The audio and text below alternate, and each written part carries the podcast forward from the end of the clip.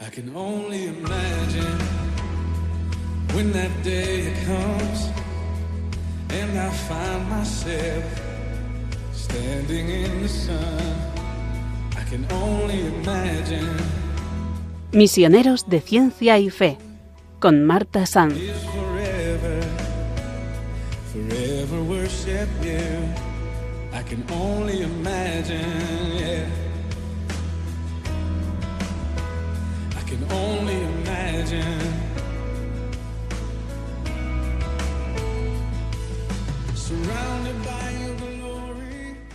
Bienvenidos un día más a nuestro espacio de misioneros de ciencia y fe en Radio María.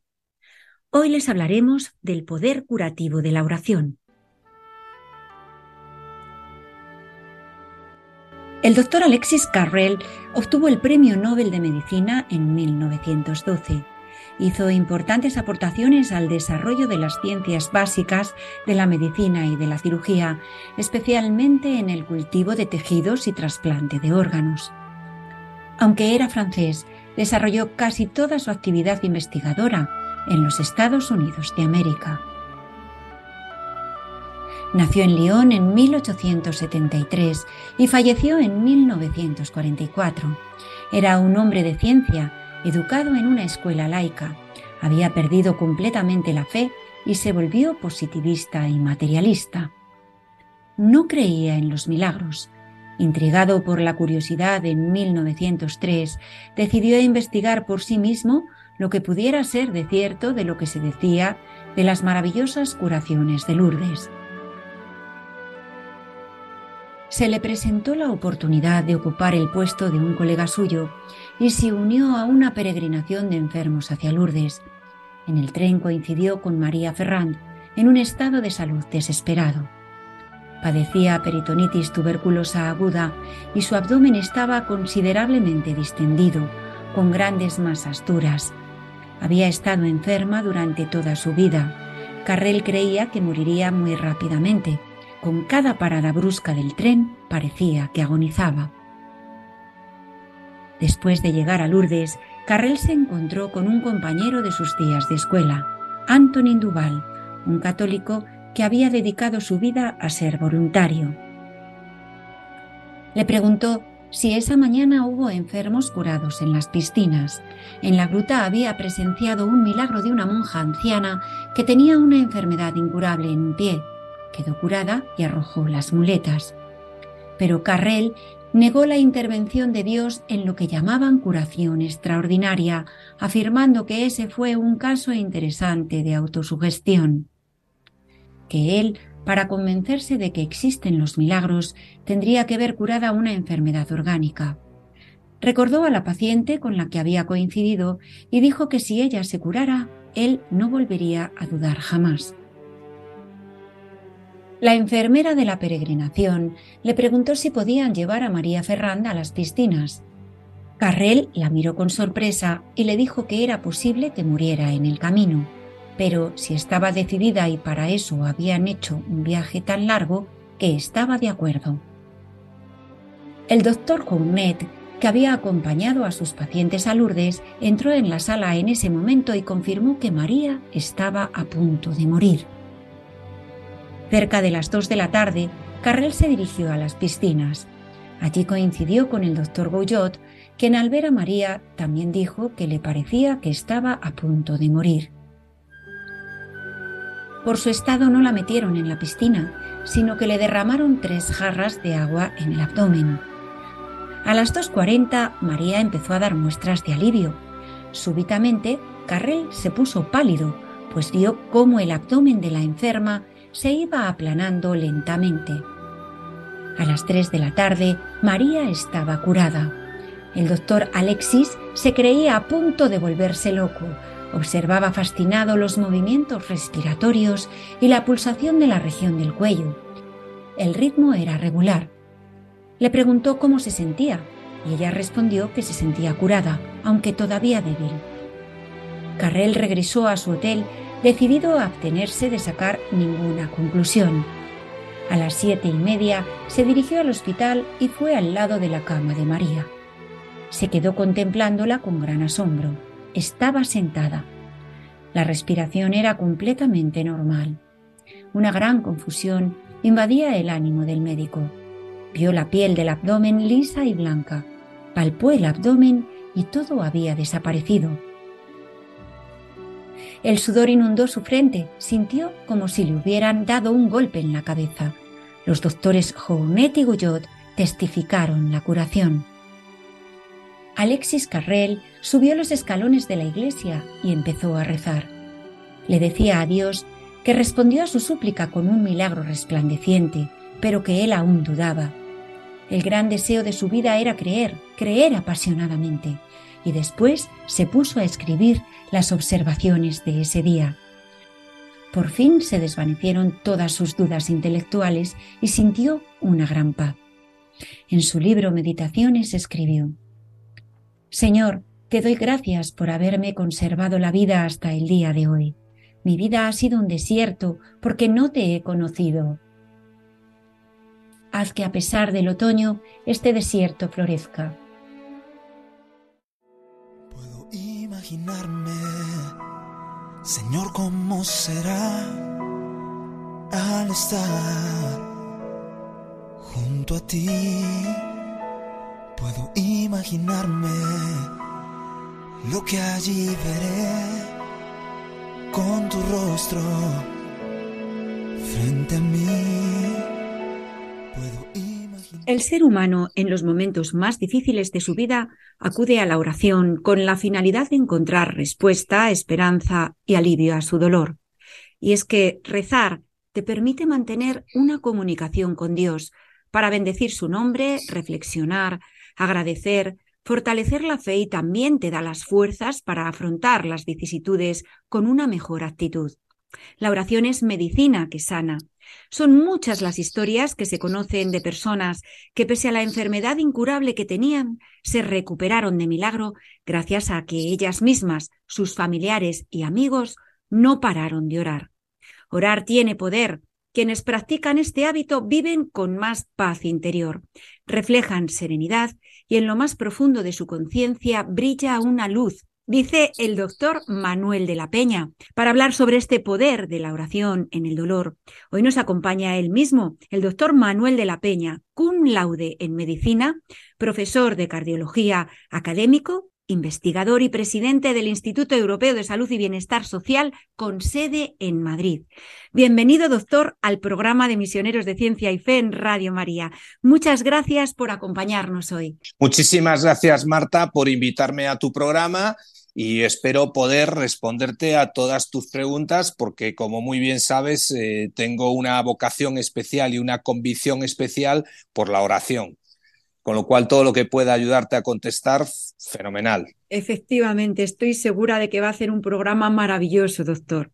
Vamos a ver, para muchos pacientes, la, la enfermedad les ayuda a profundizar en el sentido de la vida, en su importancia y en que en un momento todo se puede escapar.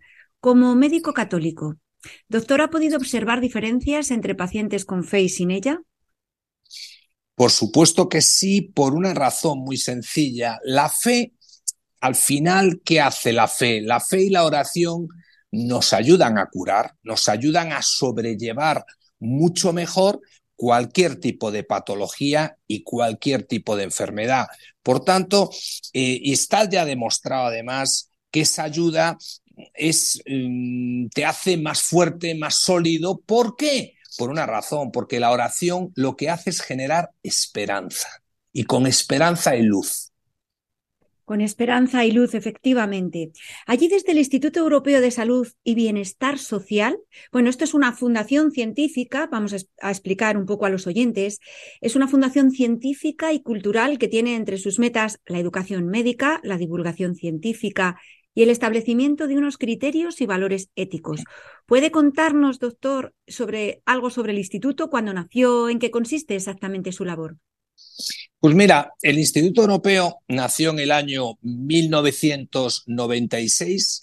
En ese momento estaba presidido por uno de los fundadores, que era el embajador José Antonio de Urbina y de la Quintana, que ya ha fallecido y que ha sido un gran motor del Instituto Europeo que nació con una pequeña subvención del propio Parlamento Europeo con el fin de que impulsáramos políticas de salud y de bienestar social y que creáramos esa corriente de opinión a nivel europeo.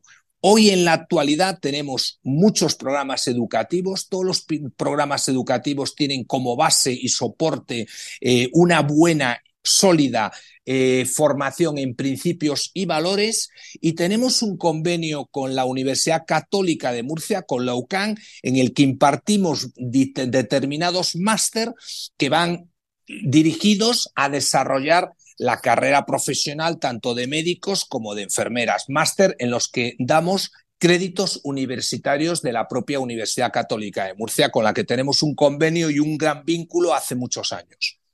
Qué bonito, qué interesante, porque además la formación entre los profesionales tiene que ser exhaustiva, ¿verdad? Que pues, pues para una atención mejor a, los pacientes y darles una atención que merecen, ¿no? Eh, doctor, volviendo a las diferencias entre pacientes con fe y sin ella, ¿cree que se angustian más los pacientes que no tienen fe que aquellos que se entregan a la oración a la hora de hacer frente pues a un mal diagnóstico o a los tratamientos? Pues yo creo que sí, por una razón, por lo que te decía antes. Mira, Aristóteles decía que la esperanza es el sueño del hombre despierto, ¿no? Entonces, partiendo de esa base, eh, tú piensas que en la vida ha habido muchas personas agnósticas, el mismo San Agustín, el mismo premio Nobel eh, médico Alex Carrel, que lo negaban todo y al final se han convertido porque se dieron cuenta de que la fe y la propia oración ayudan a sobrellevar mucho mejor cualquier tipo, no solo de enfermedad, sino de adversidad. Es decir, y esas adversidades mm, las vives de otra manera cuando tienes fe y cuando tienes, sobre todo, yo lo llamo herramienta. Para mí la, la, oración es un poco a veces egoísta decir que es una herramienta porque nos ayuda tanto a ver las cosas de otra manera que bueno, es una cuestión de empezar a practicarla, meditar, reflexionar y ves los resultados que son francamente buenos. Efectivamente, porque en el dolor nos encontramos con el misterio, con nosotros mismos y con Dios. El dolor, el fracaso, las pérdidas, pues son también ocasión de encuentro con el misterio humano de debilidad, fragilidad, vulnerabilidad. El sufrimiento inevitable, o propio o ajeno, nos hace menos omnipotentes y autosuficientes, porque el dolor quema el orgullo y la soberbia, nos hacen más hermanos y solidarios de otros que también sufren. Lo vemos entre los que comparten violencia, enfermedad, pobreza. Doctor, en su blog tiene un artículo sobre el poder terapéutico de la oración. Me gustaría comenzar hablando sobre algunos estudios científicos realizados, como el de su amigo californiano, el cardiólogo Randolph Barrett, que tuvo el coraje de estudiar a 393 pacientes de la unidad de coronarias del Hospital General de San Francisco.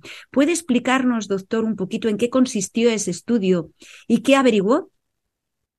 Pues mira, en ese estudio lo que hizo fue observar el comportamiento de esos 393 pacientes ingresados con infartos en las unidades, en, su propia unidad de coronarias en San Francisco y observó precisamente que a esos pacientes a los que le dirigían plegarias y oraciones evolucionaban significativamente significativamente mejor que los que no estaban incluidos en esta terapia. Por tanto, en esa observación pudo constatar mm, la importancia que tenían esas plegarias conjuntas, es decir, importantísimo, la evolución clínica de esos pacientes. La oración de intercesión, la importancia que tiene, ¿verdad? Esa oración de intercesión y esa oración conjunta para, para lograr, bueno, el Señor siempre nos escucha, pero ahí con un objetivo común, más fuerte. Así es bueno, lo mismo ocurrió también en otra investigación que vi que fue realizada por el American Heart Institute de Kansas, de Estados Unidos, y publicado en la revista Archivos Internacionales de Medicina sobre 990 eran la cifra, me parece, de pacientes. Sí, efectivamente. ¿Cuáles fueron las conclusiones exactas de este estudio, doctor?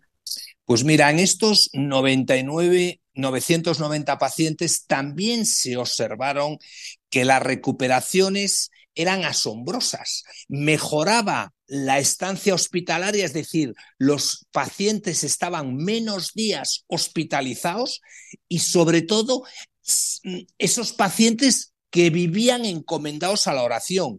Disminuía el número de días que estaban en los hospitales. Con lo cual, fíjate si es importante. Claro, porque ya no solamente en su mejora, sino en, eh, encima disminuye la estancia hospitalaria. La estancia hospitalaria por la mejoría que se producía. Es decir, la oración eh, son bases científicas que al final estas evidencias científicas lo que hacen es respaldar estos relatos y artículos que he escrito.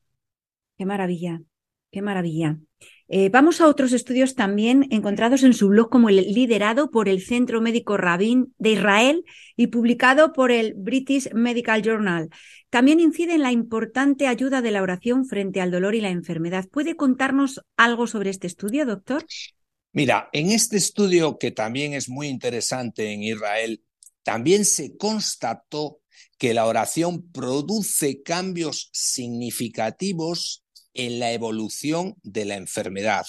Es decir, se observó que repetir una plegaria de manera continuada ayuda a la relajación, disminuyendo la presión arterial y mejorando los ritmos metabólicos, es decir, disminuye y mejora la frecuencia cardíaca, disminuye la respiración, mejora la respiración y por tanto, estos son Mm, situaciones clínicas que se han visto con grandes mejorías en Israel. Y todos son estudios que en definitiva uno, el otro y el otro llegan a la misma conclusión. Y esta conclusión, mm, hoy te puedo decir algo de lo que estoy realmente satisfecho, Marta, por varias razones. Uno, este artículo que yo lo escribí y publiqué en el año 2014, Fíjate que han pasado prácticamente 10 años. en, en, ese momento recibí el apoyo y, las, y los reconocimientos a estos escritos de varios obispos de España. Y arzobispos también. Obispos que han reconocido, tengo las cartas de reconocimiento por los sólidos, por la precisión de los conceptos teológicos y ascéticos que conformaban este escrito. Y hoy te puedo decir otra cosa más, después de 14 años. En ese momento recibimos el reconocimiento de obispos, pero hoy tengo la gran satisfacción que 19 medios de comunicación, tú que eres periodista y sabes lo difícil que es que un medio de comunicación recoja un artículo, pues 19 medios de comunicación han recogido la importancia que tiene la oración, el poder terapéutico que tiene la oración y todos al final lo han titulado de una manera, la oración ayuda a curar. Y ese es mi punto de satisfacción. No hay otro, es decir, ver que después de 10 años trabajando, bueno, mm, me llaman rara avis, porque solo hay como ocho médicos en el mundo que hayamos escrito y estudiado la oración en salud. Hay muy pocos. Y bueno, yo me he inspirado en, en, uno de los médicos favoritos que ya te comenté, que es, ha sido premio Nobel de Medicina, Alex Carriel, que ha sido un agnóstico toda la vida y que se convirtió después de observar y constatar que los milagros eran una realidad. Por tanto, hoy te digo, me llamas un día en el que estoy plenamente satisfecho porque hemos recogido los impactos de los medios de comunicación y, hombre, que salga un tema con las noticias que hay hoy en día, que son todas malas, que se hable de la oración y su influencia en la salud, para mí ha sido un día muy agradable. Maravilloso, claro que sí, doctor. Es que es para cantarlo a bombo y platillo y que todo el mundo se entere del poder terapéutico de la oración, ¿no? De las plegarias a nuestro Dios. Qué maravilla. Me eh, alegro que, que coincidamos en eso. Por supuesto, por supuesto que sí. Además, como decíamos en la, en la introducción, que contamos la historia de Alex Carrel y su conversión maravillosa en Lourdes, bueno, ha sido una inspiración para, para todos los doctores, ¿no? Y para, y para todos los profesionales de la salud. y su trabajo está siendo muy reconocido, doctor. Muchísimas gracias. Gracias. Em, vamos a continuar hablando del dolor. Una pregunta, doctor. Cuando ustedes los especialistas estudian el dolor como proceso fisiológico, médico, clínico, incluso sociológico, ¿les surgen las mismas reflexiones que cuando les afecta en la vida personal, en lo más íntimo, como pacientes potenciales? Mira, Marta, nosotros los médicos, en primer lugar, somos humanos. En segundo lugar, somos muchos pacientes. Es decir, el médico también enferma, el médico sufre y hay una cosa que sí es cierta. No es lo mismo ver a una persona que está sufriendo con dolor a sufrirlo tú mismo. ¿Eh? Pero sí es cierto que si eres una persona sensible y que tienes eh, un concepto de la humanización de la medicina, lógicamente sufres y vives el mismo problema que tiene ese paciente. Pero evidentemente eso va a depender de cada una de las personas, porque somos humanos y hay médicos que son más fríos y otros que son más sensibles, pero efectivamente lo vivimos, claro que lo vivimos y para ello hay algo para lo que hay que estar preparado. Hay que estar preparado para dar malas noticias, hay que estar preparado para ver cómo sufre una persona y por eso mismo te, insisto que eso, claro que sí, te ayuda a reflexionar, pero muchísimo. Hay que garantizar la esperanza. Sin esperanza no vamos a ningún lado. Yo creo que es, es muy importante y esa esperanza se basa en la fe. Fe, esperanza y caridad, las tres verdades teologales que no nos puede faltar ninguna. Hay que seguir pidiéndoselas a Dios con todas nuestras fuerzas. Doctor, el dolor no es selectivo, no respeta las profesiones, ni estatus, ni razas o religiones. ¿No cree que una experiencia enseña más de medicina que cualquier tratado completo de patología? Mira, mm, no puedo estar más de acuerdo. O sea, mm, es así, es así. Se aprende, eh, evidentemente los conocimientos los adquieres, eh, está muy bien. Cualquier tratado de medicina es interesante conocerlo. Yo he publicado 12 libros y los conocimientos son importantes. Pero sí es importante saber llevar a cabo a la práctica clínica esos conocimientos. Y para llevar a cabo a la práctica clínica los conocimientos tienes que basarte en experiencias que hayas vivido con esos pacientes. Y en mi experiencia personal te puedo asegurar que aprendo muchísimo de lo que vive cada paciente, de lo que me cuenta cada paciente, del sufrimiento de cada paciente, porque esa es la vida misma, esa es la realidad. Por tanto, claro que se aprende muchísimo. Vamos a reflexionar con este tema musical del sacerdote Jaime Salmoredo.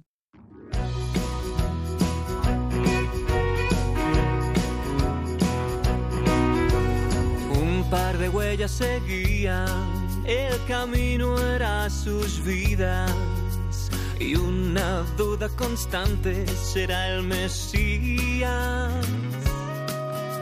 La aventura de la fe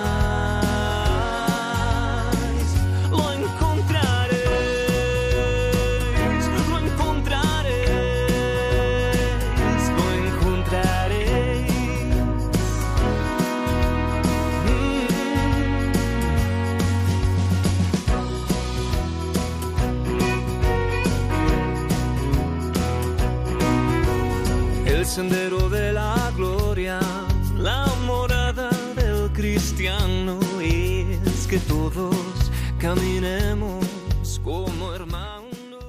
Y continuamos en el programa Misioneros de Ciencia y Fe en Radio María. Hoy nos acompaña el doctor Manuel de la Peña, profesor de cardiología, académico, investigador y presidente del Instituto Europeo de Salud y Bienestar Social con sede en Madrid. Doctor, continuamos hablando sobre el poder terapéutico de la, de la oración. ¿Cree que hoy en general los doctores, los médicos especialistas se ponen en el lugar del paciente para entender su sufrimiento o la parte humana se ha abandonado un poco?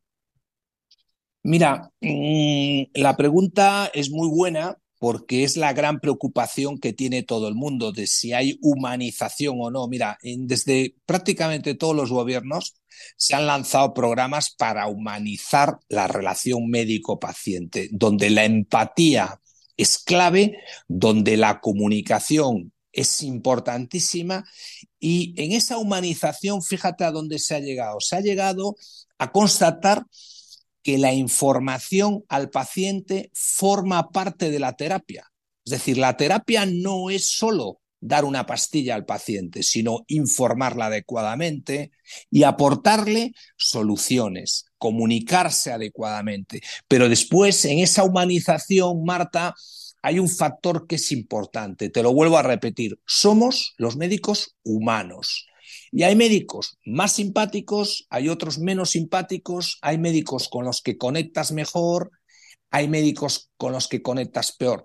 Pero lo que sí te puedo decir es que la calidad humana del capital humano que tenemos hoy de médicos en España es francamente buena. Tenemos un gran sistema sanitario, tenemos una seguridad social envidiable, tal vez sea de las mejores del mundo, y con respecto a la humanización, se han puesto numerosos programas para humanizar la relación médico-paciente en España.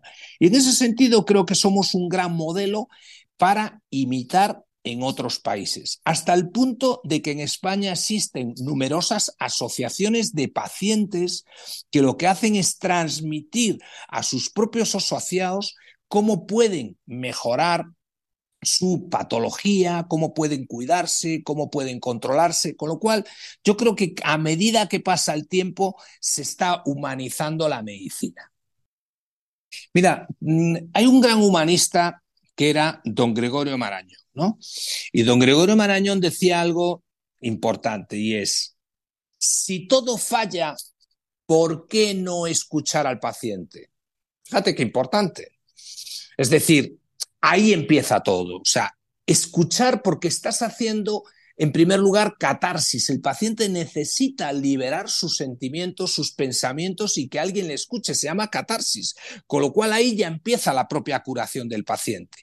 Y bajo el punto de vista puramente médico, la intencionalidad de curar es lo más importante. Yo si mañana tienes una patología, Marta, y ves que mi intencionalidad es curarte, ya, te ya encuentras un soporte para, y una palanca para que te va a ayudar a curar. Entonces, primero hay empecemos. Un porcentaje, ¿no? Un porcentaje claro, alto de. Sí, sí, sí, sí, Escuchar y tener la intencionalidad de curar.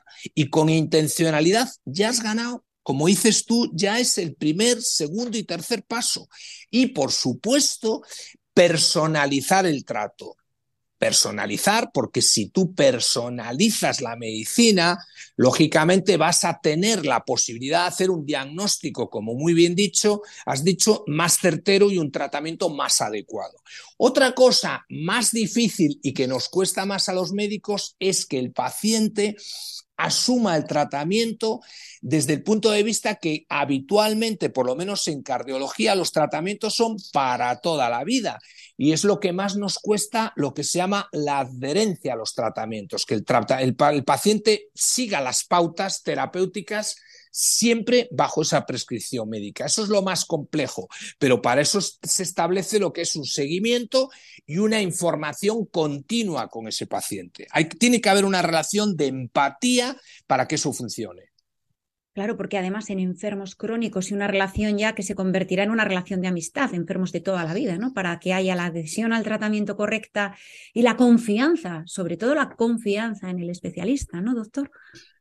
es sobre todo porque se establece una relación de confianza, por eso existe la segunda opinión, la tercera opinión. Cuando tú no tienes confianza en ese médico, como en el arquitecto o como en el abogado, o sea, es decir, en, la persona que está llevando tu salud en este caso, pues lo más importante es que haya confianza, que tú confíes en esa persona y para confiar tiene que haber una comunicación, tiene que haber empatía, eh, tiene que haber una relación eh, mutua de cooperación.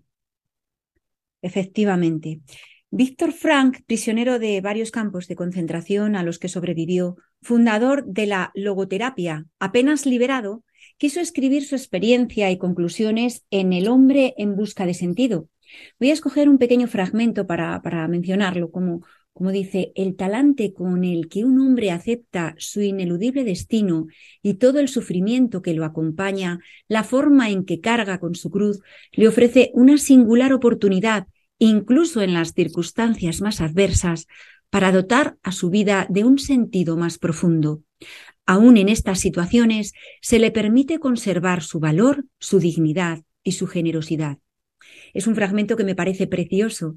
Y en la cultura actual, sin embargo, doctor, marcadamente hedonista, individualista, todo dolor es negado, ¿no? De un modo hasta infantil. Se busca eliminarlo de la vida y del pensamiento, evitarlo a cualquier precio, y cuando pese a todo aparece, es como anestesiado de inmediato y con los recursos más fáciles, aunque a la larga produzca mayores dolores.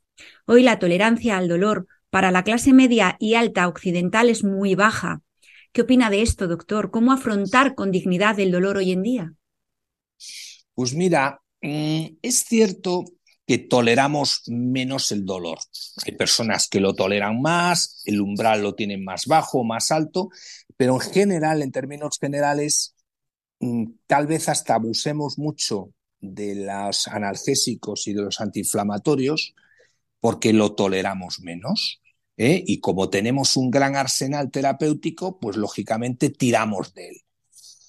Hasta el punto de que, por ejemplo, en paliativos eh, se utilizan un tipo de parches derivados de los opiáceos donde narcotizas el dolor. O sea, es decir, hoy tratar el dolor es relativamente sencillo, pero quizá hay otro tipo de dolor, dolor mucho más complejo y que está muy relacionado con el sentimiento de culpa, que muchas veces nos acompaña, ¿por qué no habré hecho esto? ¿Por qué no habré hecho lo otro? ¿Por qué me he equivocado en esto? Porque y ese sentimiento de culpa que nos está machacando, yo creo que ese sí que es un dolor eh, continuo que solo lo puedes eliminar con la meditación y con la reflexión. Y atención a ese dolor, porque no es un dolor eh, neuropático, físico, que se puede tratar con un simple parche opiáceo, no, no, es un dolor eh, mucho más profundo, como digo yo, te duele el alma.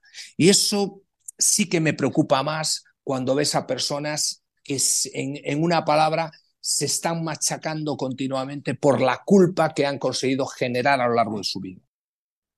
Eti Gilesum escribió un diario en Auschwitz. Dice en cierto momento, mi corazón es una exclusa a la que llega una y otra vez una nueva riada de sufrimiento. Ella, como el Job bíblico, como tantos a lo largo de la historia, experimentan que los sufrimientos no acaban, se suceden, se suman. Doctor, ¿cree que hay personas que aguantan el dolor de una forma especial, extraordinaria o heroica? ¿Ha conocido algún caso excepcional a lo largo de su profesión?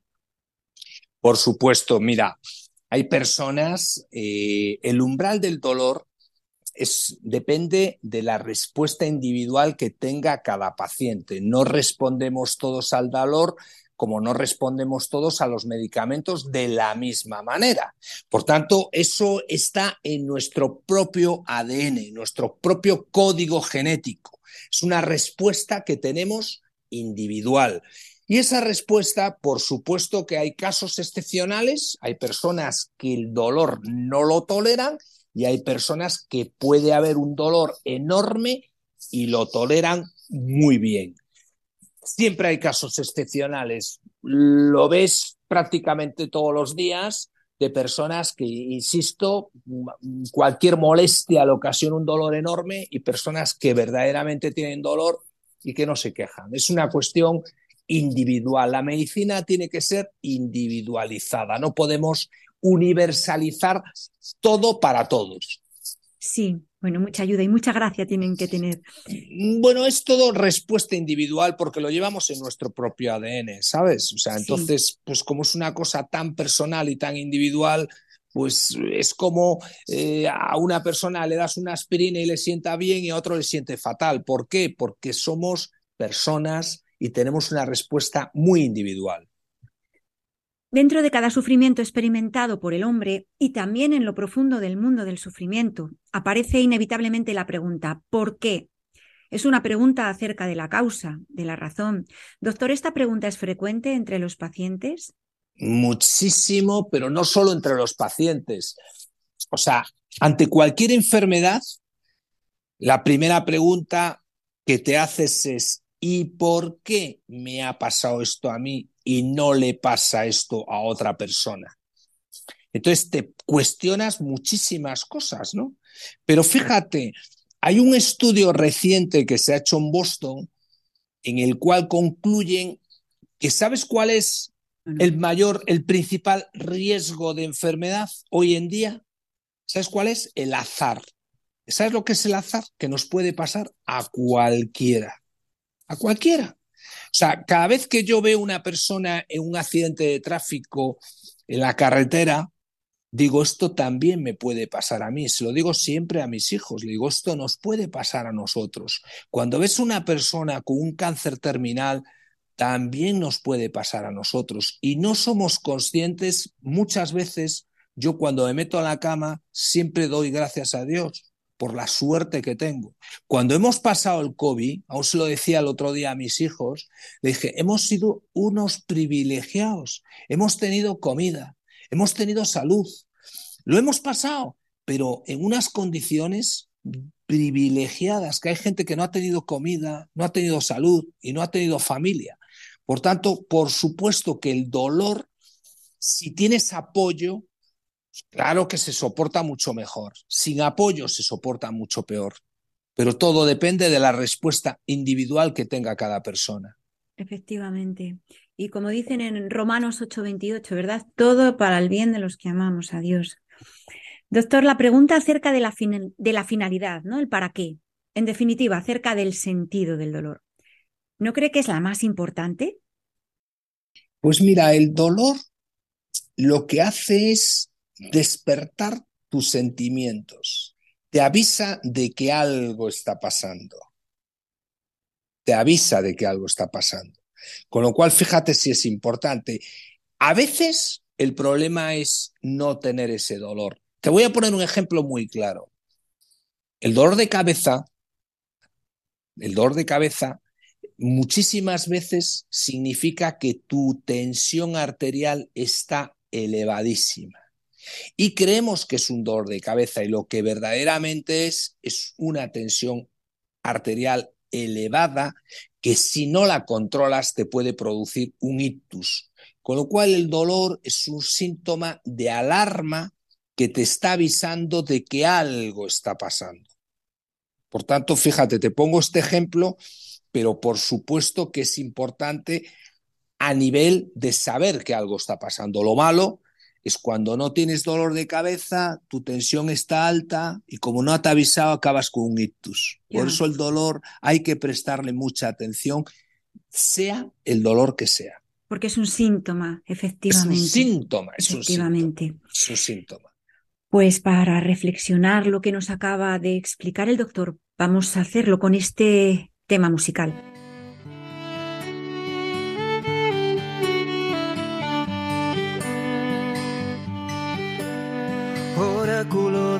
Señor, a mi Señor. Siéntate a mi derecha y haré de tus enemigos estrado de tus pies. Desde Sion extenderá el Señor el poder de tu cetro.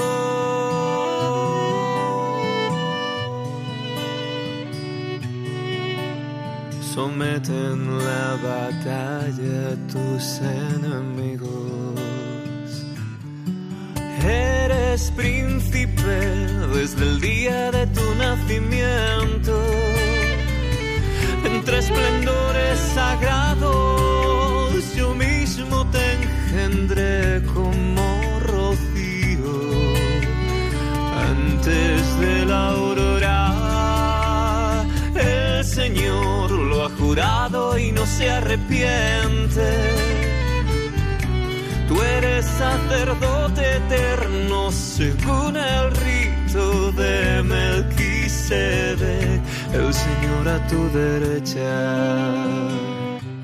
el día de su ira. Quebrantará a los reyes, en su camino beberá del torrente. Y volvemos de nuevo al programa Misioneros de Ciencia y Fe en Radio María.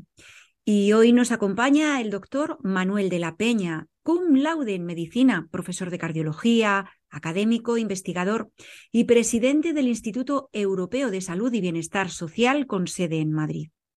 El dolor marca la diferencia entre una persona madura y equilibrada, que es capaz de enfrentar obstáculos y situaciones difíciles, y una persona que se deja llevar y absorber por sus propias emociones y sensaciones. ¿Suele apreciar estas diferencias en su consulta? Por supuesto que sí, porque como te decía antes, el dolor es un síntoma, un síntoma de que algo está pasando. Y mi conclusión al final, ¿sabes cuál es? Que la salud alcanza su máximo valor solo cuando se pierde. El dolor nos pone a prueba, nos pone muy a prueba, porque lo más difícil cuando tenemos dolor es saber gestionar nuestras emociones y nuestras sensaciones para tomar decisiones desde la calma. Y sabes algo que creo que he aprendido y me costó muchísimo, gestionar la calma para tomar decisiones acertadas, con calma, con serenidad y con paz. Y se toman mucho, mm. es que se toman mucho mejor desde la paz y desde la calma que de manera precipitada las decisiones. Hay que reflexionar hasta cuando tenemos dolor qué es lo más acertado. Fíjate tú. Por eso yo al final, Marta, te confieso que yo vivo con la firme convicción personal de que la oración, además de ser saludable, crea las circunstancias que sientan las bases apropiadas para la curación. Yo estoy convencido y además lo vivo día a día. Y de esa manera es como gestionas absolutamente todo, con paz y sobre todo con calma. Que la calma y la paz es un paso muy superior a la paciencia. Siempre nos dicen, tienes que tener paciencia. Y yo digo, no, Tienes que tener paz y calma, que es un paso muy superior. Eh, doctor, ¿qué experiencias de fe le han llamado más la atención durante su trayectoria profesional? ¿Puede contarnos alguna? Yo te podría decir, por ejemplo, una experiencia que ha marcado mi vida de pequeño. No recuerdo si tenía 12 o 13 años. Cuando se murió mi abuela en mis brazos, estaba rezando el rosario. Era una persona que vivía invadida por la fe. No tuvo miedo a morirse. Sabía que se iba directamente al cielo, estaba convencida. Y lo más increíble que he vivido en esos momentos es que vinieron a darle la extremaunción no una vez, sino varias veces, porque en otras ocasiones que le vinieron a dar la extremaunción, no llegó a morirse, resucitó por la fe que tenía. Entonces, al final, con esto que te quiero decir, te quiero decir Fíjate, hay algo que me llama la atención. ¿Por qué se practica menos la extrema unción que antes? No lo entiendo. Con la paz que te da. Si yo he visto a pacientes, he visto a pacientes con extrema unción que han vuelto a vivir. O sea, fíjate la paz que te da eso.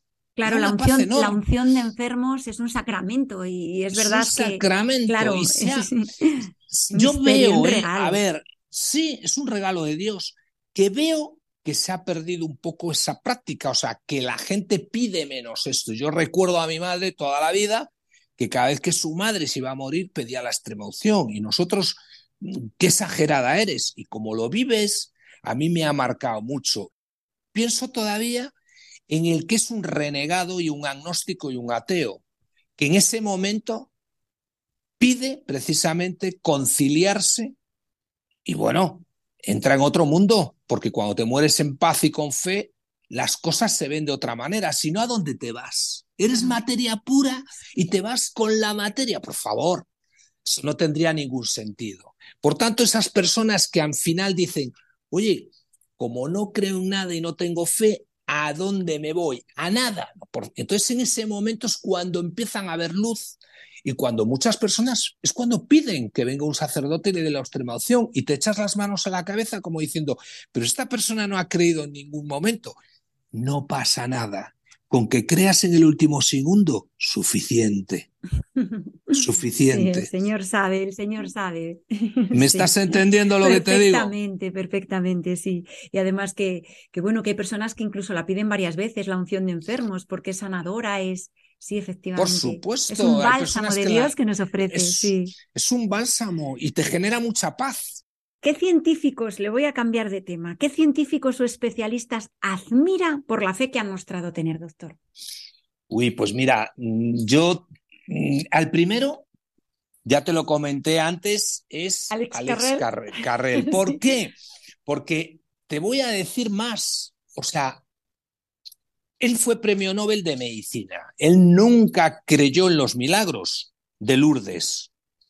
Nunca creyó en los milagros de Lourdes. No sé si sabrás que hay 70 milagros registrados como milagros.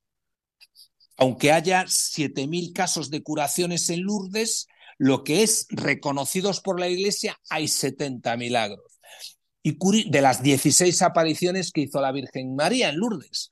Curiosamente, curiosamente, fíjate lo que te digo, Alex Carrel siempre como auténtico agnóstico cuestionaba los milagros, los cuestionaba, no creía en ellos y fíjate tú, se acabó convirtiendo ¿eh? y ha sido un converso conocido hasta el punto que llegó a decir que la oración era una emanación invisible del espíritu del hombre, que es la forma más poderosa que el hombre pueda generar. Con lo cual, fíjate si es importante para él una plegaria cuando una persona no creía en nada. Y eso es lo que me divierte y me gusta, es decir, las personas conversas. Y yo tengo un objetivo en mi vida, me encanta, sin perseguir a nadie, ser persuasivo y yo siempre digo, si en mi vida, a lo largo de mi vida, consigo tres conversos de una manera persuasiva, yo estaría súper satisfecho. Y hay otra de las personas a las que admiro, y te hablo de personas que admiro como conversos. Es a otra persona que es Ramón Tamames, el profesor Tamames, eh, yo estoy en su grupo, en su, tiene un grupo de pensadores, en su club de pensadores, hace 25 años que lo conozco. Eh, era agnóstico, no sé si agnóstico ateo, yo creo que era más agnóstico. Y fíjate algo que, me ha ocurrido que me encanta. Él conseguí a base de conversaciones, no, no fue un convencimiento mío, sino en el grupo de pensadores su gran duda a la vez que se hacía mayor era qué va a pasar cuando me muera. Y como tenía esa duda, escribió un libro que se titula Buscando a Dios en el universo. ¿Y sabes cuál ha sido su conclusión, Marta? Pues su conclusión, fíjate, de un converso es, no sé, no he encontrado a Dios en todas mis investigaciones, pero intuyo que existe. Esos son los existe, eso es, intuyo que existe. Eso sí. es una maravilla. Para mí, maravilloso de conversos, porque después tengo otra persona que ya no es un científico, sino es muy amiga mía, que es la princesa Kalina de, de Bulgaria, que es una persona con una fe extraordinaria, casada con un gran amigo mío, que Tim Muñoz, que es otra persona muy sólida a nivel espiritual, que fíjate algo que me impactó, ella tiene muchísima fe, ¿no? Entonces siempre me pregunta, le pregunto yo, mm, princesa, ¿por qué tienes tanta fe? Y me dice, Manuel, tengo 11 beatos en mi familia. 11 beatos. 11 beatos y a mí eso me ha impresionado. Ya, Tengo 11 beatos. Y yo cada vez que la veo nos damos un abrazo y me dices, y me dice, oye, los 11 beatos nos están uniendo muchísimo, porque esto, esto es que lo llevas en tus genes, la fe. Y le regalé un rosario y me dice, es el mejor regalo que me han hecho en mi vida. Yo Sí. regalo siempre un rosario porque eso me une mucho, me une mucho con las personas, ¿no? Y entonces es otra de las cosas que me llama la atención. Te une, la fe te une, te une muchísimo, ¿sabes? Sí, Son la, historias. la unión en el corazón de Jesús, esa fe. Sí, Esa te une muchísimo. Te une- a mí me une mucho las, las cosas como son. Y te voy a confesar una cosa, Marta. No sé si debería decirla en la radio, pero yo de pequeño, mi madre, que es una persona muy sólida y muy espiritual, con mucha fe, no me daba la paga los domingos, sino iba a misa. Entonces íbamos a misa todos los hermanos y nos escapábamos de misa y nos salíamos con 12 años. Y, y son actitudes pues de falta de, pues que no, no tienes personalidad, ¿no? Y en cambio hoy, pues mira, esos principios que he vivido desde pequeño me han ayudado mucho, porque hoy te das cuenta de lo importante que es eso, Claro, ¿sabes? se sentaron esas bases sólidas que ahí quedan, ahí quedan siempre, Mu- muy ahí sólidas. quedan, cierto. Mira, mira, mm, solo te voy a decir para finalizar esta pregunta que me has hecho una cosa. ¿Tú sabes lo que decía Gregorio Marañón? El entusiasmo es signo de salud espiritual. Y yo soy un entusiasta y me gusta la gente entusiasta. Pero el entusiasmo, te vuelvo a repetir, es signo de salud espiritual. Fíjate qué importante. Por supuesto, y no hay que perderlo nunca, nunca. Es que es la base, sí. porque la salud física es muy importante, pero la salud espiritual Sí, es que eso es, eso es como digo yo, lo que te da la vida. Tenemos, que te da- Sí, sí. ¿Eh? ¿Estás de acuerdo, no? Efectivamente, tenemos que comprender mucho a las personas que están sufriendo también, ¿no? Porque Dios es el gran compañero que sufre con nosotros y nos comprende. Eh, por ejemplo, ante la pregunta que nos hacemos, ¿dónde está Dios cuando sufrimos? Podemos responder aquí, a nuestro lado, comprendiendo y amando en el silencio del viernes y el sábado santo, en espera de la mañana del domingo. Doctor, nos acercamos al final de nuestro programa. Para terminar, me gustaría hacer una oración, pero en esta ocasión quiero pedirle, doctor, a usted, si es tan amable y hay alguna en especial que quiera ofrecernos, pues vamos a estar encantados de escucharla. ¿Nos hace una oración, doctor, para despedir el programa? A ver, mira, yo te puedo decir como oración el poema de Santa Teresa de Calcuta, si te parece bien, ¿no? Maravilloso. Te lo podría decir Claro porque sí. es un poema además que tiene detrás una historia. Este poema me lo regaló mi prima favorita, se llama Lolósimo, que bueno, si quieres te lo digo yo, porque a mí me, me, sí, me sí, sí, para todos los oyentes, no solo a mí, sino a todos los oyentes. Vamos Pues a mira. disfrutarla. Muchas gracias, doctor. Sí, y sobre todo vamos a pensar en cada una de las cosas que decía, que mira, el fruto del silencio es la oración. El fruto de la oración es la fe. El fruto de la fe es el amor. El fruto del amor es el servicio. Y el fruto del servicio es la paz. Qué bonita. A mí me parece que sí, que es súper maravilloso y que te enseña a reflexionar. Y te digo más, yo creo que esto nos lo tendríamos que repetir, este poema, todos los días. Muchísimas gracias, doctor, por la oración y por estar hoy con nosotros. Ha sido una maravilla tenerle hoy con nosotros.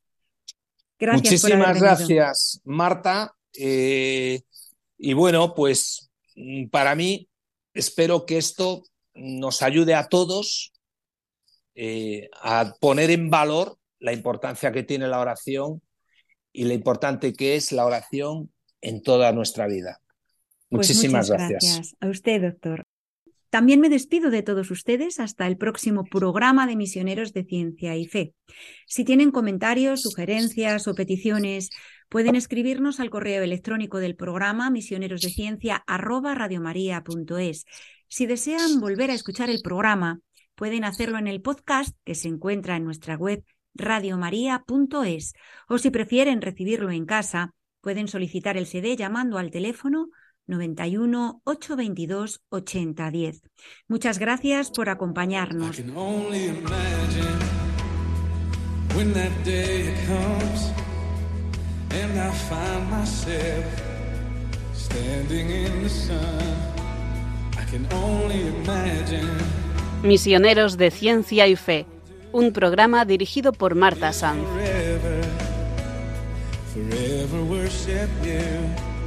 I can only imagine, yeah. I can only imagine. Surrounded by your glory, what will my heart feel? Will I dance for you, Jesus? Or in all of you be still? Will I stand in your presence? Or to my knees, or will